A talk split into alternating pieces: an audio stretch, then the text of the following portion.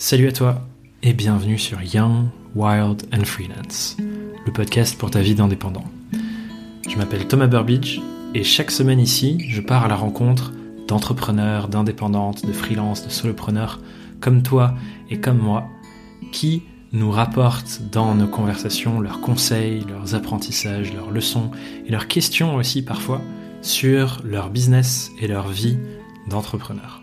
Chaque épisode couvre une thématique spécifique mais évidemment on y parle de plein d'autres choses pour t'inspirer et t'apporter des clés concrètes pour avancer. Donc installe-toi bien, prends de quoi noter et on se plonge ensemble dans l'épisode du jour. Merci pour ton écoute et on se retrouve à la fin. Dans cet épisode, je vais te parler d'un modèle d'offre, de proposition, qu'on a beaucoup vu se développer ces dernières années mais qui, je pense, aujourd'hui est un tournant euh, de réinvention nécessaire par rapport à ce qui se passe dans le monde. Ce modèle, c'est le modèle des communautés en ligne. Tu l'as sûrement croisé plusieurs fois avec plusieurs personnes qui le proposent euh, ces dernières années, notamment depuis le Covid. J'ai l'impression qu'il y a eu tout un, moment euh, vers l'année 2021, il me semble, peut-être fin 2021, début 2022, où il y a eu de plus en plus de personnes qui montaient leur communauté en ligne thématique sur un sujet particulier pour des personnes particulières. Et c'est un modèle hyper intéressant qui est évidemment comme beaucoup d'autres modèles d'entreprise et de business en ligne est venu euh, d'Amérique. Moi la première fois que j'avais découvert ce modèle c'était euh, auprès d'un des tout premiers créateurs de contenu business que j'ai suivi qui s'appelle Pat Flynn qui a un podcast qui s'appelle Smart Passive Income euh, que j'avais adoré d'ailleurs euh, au tout début quand je commençais à écouter des podcasts. C'est un des premiers podcasts que, que j'avais écouté. Et donc lui, ça fait longtemps qu'il est sur ce modèle de la communauté en ligne avec tous les toutes les personnes qui suivent ses programmes et ses formations. Et euh, du coup, c'est un modèle qui est arrivé en France à peu près en même temps que le Covid. C'est un modèle que j'ai d'ailleurs testé et que j'utilise beaucoup moi-même. Ce modèle de la communauté en ligne, c'est ce sur quoi repose ma communauté Inside Freelancing. Et du coup, dans cet épisode, je voulais te parler de l'état actuel des choses sur ce format euh, d'offre que tu as peut-être, si tu m'écoutes, peut-être que ça t'intéresse et que tu as ce genre d'offre, et aussi de ma projection de ce que c'est, à mon sens, le futur des communautés en ligne. Je pense qu'on est dans un moment euh, très très très important pour ce genre de format d'entreprise, et où il y a un basculement qui est nécessaire pour que ça continue ou sinon ça va ralentir à mon sens. Donc, pour les gens qui ne savent pas à quoi ça ressemble, ce genre de modèle de, communauté en ligne, l'idée est simple. On a une plateforme, euh, il y en a plein qui existent. Euh, il y a beaucoup de gens qui font ça sur Slack ou sur Discord, mais il y a d'autres outils qui sont beaucoup mieux pensés pour les communautés comme Circle.so ou Mighty Networks, qui est euh, la plateforme que j'utilise, mais il y en a d'autres. Il y a School, je crois qu'il y a un truc qui s'appelle Schoolmaker qui a été créé par euh, Stan Leloup de Marketing Mania. Enfin voilà, il y a plein d'outils communautaires qui existent. Et leur principe est assez simple. Il y a un fil d'actualité. Euh, on peut mettre faire des événements à l'intérieur. Donc il y a un calendrier avec les événements. il y a du coup des catégories, un peu comme un forum. Chaque membre a un profil. C'est comme une sorte de petit réseau social fermé que entre membres et on peut l'organiser de plein de différentes manières, presque comme un forum en ligne, et où il y a aussi du coup des événements. Et pour avoir accès à cette communauté, où en fonction de qui l'a créé et qui l'anime, il y a différents types d'événements, genre des masterclass tous les mois, ou euh, du co-développement, enfin voilà, les événements évoluent en fonction de la personne qui anime et a créé la communauté. Mais du coup, pour y accéder, les membres payent un abonnement mensuel, trimestriel, annuel, et du coup ont accès à tout le contenu à l'intérieur. Et ça, c'est devenu vachement intéressant à un moment, notamment pour moi. La raison pour laquelle euh, j'ai lancé la communauté Inside Freelancing, c'était euh, en novembre 2020. C'est que j'avais plein d'interactions avec plein de personnes grâce à mon podcast, grâce à la newsletter, mais c'était que des interactions euh, unidirectionnelles moi qui partageais des choses aux personnes qui m'écrivaient et les personnes qui me partageaient des choses à moi. Et j'avais eu l'envie de connecter entre eux et entre elles les personnes qui écoutaient le podcast.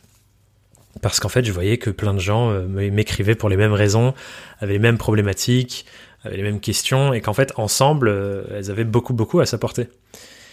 Et la première version, la première fois où j'ai vraiment goûté à ça, c'était justement tout début 2020, avant le Covid. J'avais organisé un apéro dans un bar à Paris entre les auditeurs et les auditrices du podcast Young World on Freelance que tu écoutes.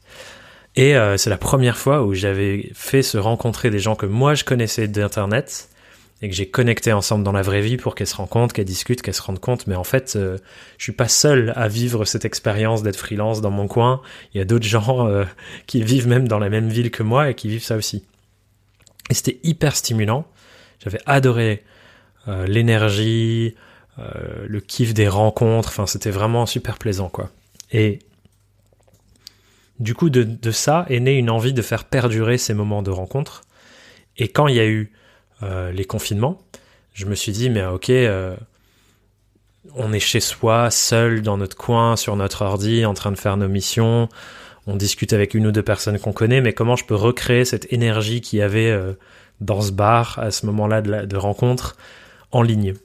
Et c'est là du coup, deuxième confinement de, l'année 2020, c'était au mois de novembre, je crois, du coup, j'ai ouvert les portes pour la première fois de Inside Freelancing, ma communauté en ligne, pour les freelances francophones, avec cette touche qu'on a dans tous nos programmes, qui est le point de rencontre entre la théorie business et l'entrepreneuriat pur et dur, euh, stratégique, euh, etc. Et le développement humain de l'entrepreneur ou l'entrepreneuse, donc la personne qui vit ce projet, qui a des émotions, qui a des peurs, qui euh, travaille sur soi pour avancer, et donc se faire se rencontrer ces deux choses. Le format de comment on anime la communauté a grandement évolué depuis 2020 au fil des années et au fil de notre évolution aussi en tant qu'entreprise et accompagnante.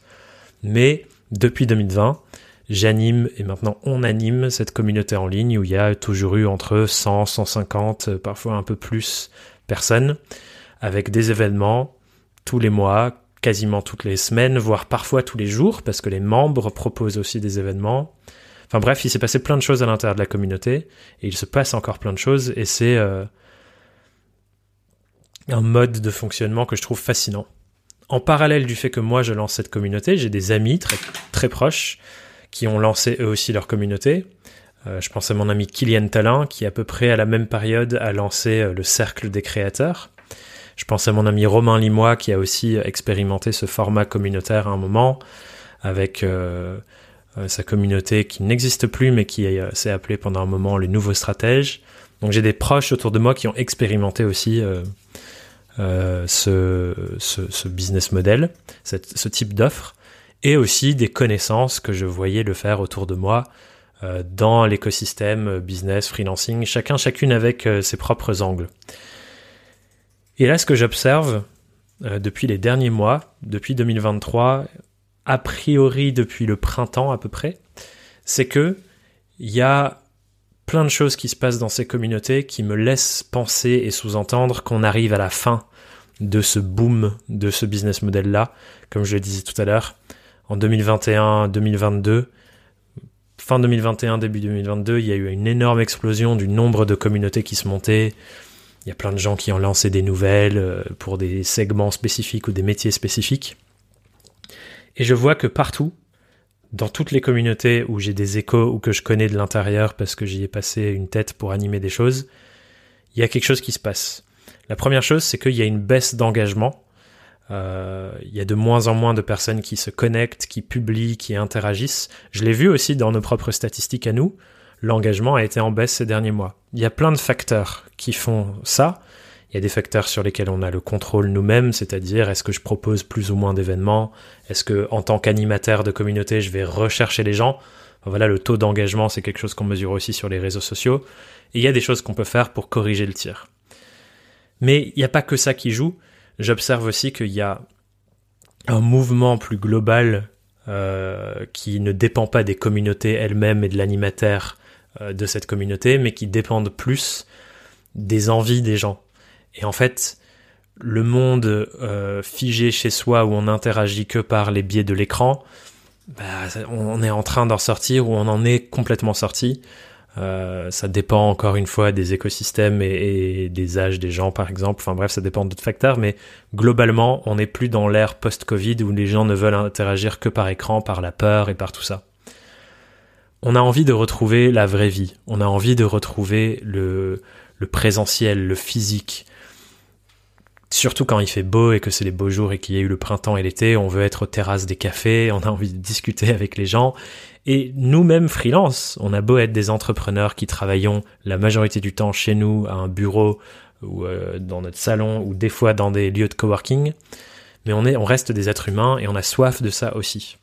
Et je le vois dans toutes les communautés, il y a moins d'engagement, les gens demandent du présentiel ou alors se retrouvent en dehors de la communauté en ligne pour faire des choses dans la vraie vie. Et c'est ça qui leur apporte finalement. Le point commun de ce qui apporte le plus à toutes les personnes dans les communautés, c'est les rencontres qu'elles y font, c'est les moments partagés avec les personnes qu'elles rencontrent et les souvenirs que ça crée et le réseau que ça crée pour ces personnes. C'est ça qui est le plus épanouissant. Le plus épanouissant, c'est pas les cours en ligne. Le plus épanouissant, c'est pas euh, euh, les co-développements et les masterclass en ligne. Le plus épanouissant, c'est les rencontres qui se créent. Pour 100% des communautés, c'est ça. Et donc, il y a cette volonté-là de vivre des choses en présentiel, et je le, je le vois dans toutes ces communautés. Il y a de moins en moins de gens en ligne, les gens vont dans la vraie vie et veulent aller dans la vraie vie, et il y a beaucoup de personnes qui quittent ces communautés en ligne, parce qu'en fait, euh, ça ne les elles ne se connectent plus, tout simplement parce que le, la vraie vie physique, où on peut se toucher, se sentir, s'entendre, se voir euh, sans l'intermédiaire d'un écran, c'est de nouveau redevenu plus ou moins la norme. Et donc c'est ça où j'avais envie de déposer dans cet épisode ma réflexion sur le futur de ces communautés en ligne-là, parce que pour moi, on est sur un point de bascule. Il y a certaines communautés qui vont devoir passer le cap du présentiel pour continuer de se développer, continuer de grandir. Certaines vont potentiellement rester euh, sur un format purement en ligne. À mon sens, ça peut se stabiliser, mais ça restera des petites communautés, très thématiques, très ciblées, avec un animateur ou une animatrice très présente. Et du coup, l'animation de la communauté va beaucoup dépendre de est-ce que la personne qui anime met de l'intensité ou pas? Est-ce qu'elle est très présente ou pas? Ce qui est toujours un challenge pour nous quand on crée ce genre de modèle. Les communautés les plus puissantes et les plus vibrantes, c'est les communautés où l'animateur n'est plus euh, indispensable. Parce que moi, dans Inside Freelancing, j'apporte certaines choses, j'apporte une certaine valeur au groupe, certes, parce que les gens viennent aussi en partie pour être en interaction avec moi après avoir écouté le podcast et ainsi de suite. Mais tant que l'interaction de la communauté dépend de mon investissement, en fait, on passe à côté de quelque chose. La vraie valeur, elle se trouve pas dans Thomas Burbidge et sa communauté, ou dans euh, Kylian Talin et sa communauté, ou dans l'animateur de telle ou telle communauté. La valeur d'une communauté se trouve dans la multiplication des interactions entre tous les membres et dans l'intelligence collective qui émerge de tous ces partages. Parce que c'est vraiment quand tout le monde apporte sa contribution à la table qu'on ressort tous et toutes grandis de euh, ces mouvements communautaires-là. C'est la base des communautés. C'est que ensemble, on est plus intelligente, plus résiliente, plus forte, plus créative que quand il y a une seule personne qui, qui donne sa sagesse, entre guillemets. Et ça, c'était quelque chose hyper important pour moi avec ce modèle de la communauté c'est pour sortir du truc qui arrive trop souvent quand on fait de l'accompagnement, de la formation, du coaching dans notre écosystème, c'est on starifie les gens. On, a l'impression que tel ou tel créateur ou créatrice c'est euh, une star incroyable, qui a une sagesse de fou, on boit toutes ses paroles. Et moi j'avais vraiment envie de déconstruire ça avec la communauté Inside Freelancing et on fait ça d'ailleurs avec la stratégie de la boîte. On vous l'annoncera bientôt dans un futur épisode pour vous expliquer exactement ce qu'on est en train de mettre en place pour le futur. Mais c'était très important pour moi de déconstruire cette vision-là euh, de Thomas Burbidge, euh, cette personne incroyable, inaccessible, qui est pas la vérité en fait. Je suis un petit être humain. J'ai effectivement développé une expertise. Je fais de mon mieux pour la transmettre et créer des choses utiles pour les autres. Mais l'intelligence de ces 150 personnes réunies dans la communauté qu'on a créée, elle est beaucoup plus puissante que moi. Et ça, je pense que c'est un truc important pour toute personne qui a créé une communauté en ligne ou qui veut créer une communauté en ligne, et je vais arrêter d'utiliser le mot en ligne parce que je pense qu'on doit sortir de cette dichotomie en ligne et présentiel, et que le futur de ces communautés se trouve dans des modèles hybrides. Et je vais expliquer ce que je pense par là. Parce que si toi tu m'écoutes et que tu as une communauté ou tu fais partie d'une communauté et que tiens à cette communauté, je pense vraiment que le futur se trouve dans ces modèles hybrides. En tout cas, si la communauté veut continuer de grandir et de toucher plus de personnes, et pas rester un petit noyau dur thématique. C'est quoi le modèle hybride du coup? C'est un modèle en ligne et un modèle local. Local, c'est-à-dire présentiel, avec des gens qui se retrouvent dans la vraie vie. Deux manières de le faire. Soit on peut avoir des événements qui regroupent l'échelle nationale de la communauté. En tout cas, tous les gens de la communauté en ligne, on les réunit à un certain endroit tous les ans, tous les trimestres. Euh, c'est quelque chose que Kylian Talin a très bien fait dans le cercle des créateurs en faisant des week-ends réguliers où les gens peuvent venir. C'est facilité pour Kylian dans son modèle parce qu'il a un lieu maintenant qui s'appelle la Maison des créateurs où il réunit les membres. Donc ça, c'était une super pratique pour lui et je pense que la majorité de ses membres restent pour la Maison des créateurs. On a fait une interview avec Kylian, euh, reste pour les, week-ends, pardon, les temps ensemble en vrai. On a fait une interview avec Kylian euh, dans le podcast à un moment où il parle un peu de ça. Donc je vous irai écouter cet épisode si ça vous intéresse. Mais ça, c'est un point, une manière de faire. Mais l'autre manière de faire, et qui est celle vers laquelle moi je vais tendre avec Inside Freelancing, enfin je vais tendre, on l'a déjà commencé à le tester, à le mettre en place et ça commence à prendre forme, c'est les événements locaux qui sont décorrélés de l'animateur principal, donc qui sont décorrélés de moi, et qui donnent de nouveau le poids et le, le, pouvoir, disons, aux membres et à l'intelligence collective des membres. Et donc le modèle qui me semble être le modèle futur pertinent pour les communautés en ligne, c'est ça, c'est un groupe national en ligne, c'est-à-dire peu importe de où on est, on se connecte, on vit une expérience ensemble, il y a toutes les ressources, euh, il y a l'accès aux cours, enfin bref, il y a plein de choses en ligne. Et il y a des choses qui se passent dans la vraie vie en présentiel, dans plein de petites communautés locales, qui sont des plus petites communautés dans la grande communauté. Et ça c'est vachement pertinent parce que du coup, on a des choses qu'on peut co-construire ensemble entre les deux niveaux. Un exemple, imaginons dans le format de la communauté en ligne, il y a un cours tous les mois sur une thématique particulière. Imaginons, c'est une communauté en ligne sur la santé, et la santé mentale et le bien-être pour les entrepreneurs. Ça se trouve, il y a un cours euh, de pratique sur euh, le breathwork, donc euh, travail de respiration avec des, des trucs de sophrologie ou de méditation guidée par la respiration. Et ça, c'est un cours qu'il y a un mois sur la plateforme en ligne. Le groupe local pourrait ensuite se dire, bah, faisons une session pratique et on se retrouve tous les X pour pratiquer cette technique ensemble et l'implémenter davantage dans notre quotidien. Ou par exemple, euh, il y a un défi dans la communauté en ligne pour mettre des nouvelles pratiques euh, de mouvement ou sportives dans son quotidien. Le groupe local de la ville de Tours, par exemple, décide bah, pour mettre du mouvement et des nouveaux rituels euh, sportifs dans notre quotidien, eh ben, nous, le groupe local, on va organiser une sortie running tous les jeudis midi.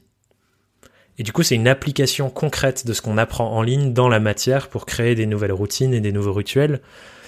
Et ça, ça peut être hyper puissant parce que du coup, ça engage les gens en présentiel, on vit des choses et on optimise ce qui s'est passé en ligne et on revient en ligne et ça réengage sur les plateformes en ligne. Enfin bref, ça crée une expérience qui est beaucoup plus complète, compréhensive et engageante pour tous les membres de cette communauté, toutes les membres de ces communautés. Et je crois vraiment fort en le fait que ça, c'est le futur de toutes ces communautés en ligne qui se sont montées ces dernières années et qui a un vrai enjeu stratégique à passer le cap du présentiel. La grande question qui se pose ensuite, c'est ok, une fois que j'ai cette vision et que vous partagez euh, ma conviction là-dessus et que vous dites ok, c'est ça le futur, c'est vers ça que je dois aller. La question, c'est comment on l'organise. Et là, ça c'est un grand challenge. Il y a plein de choses auxquelles penser.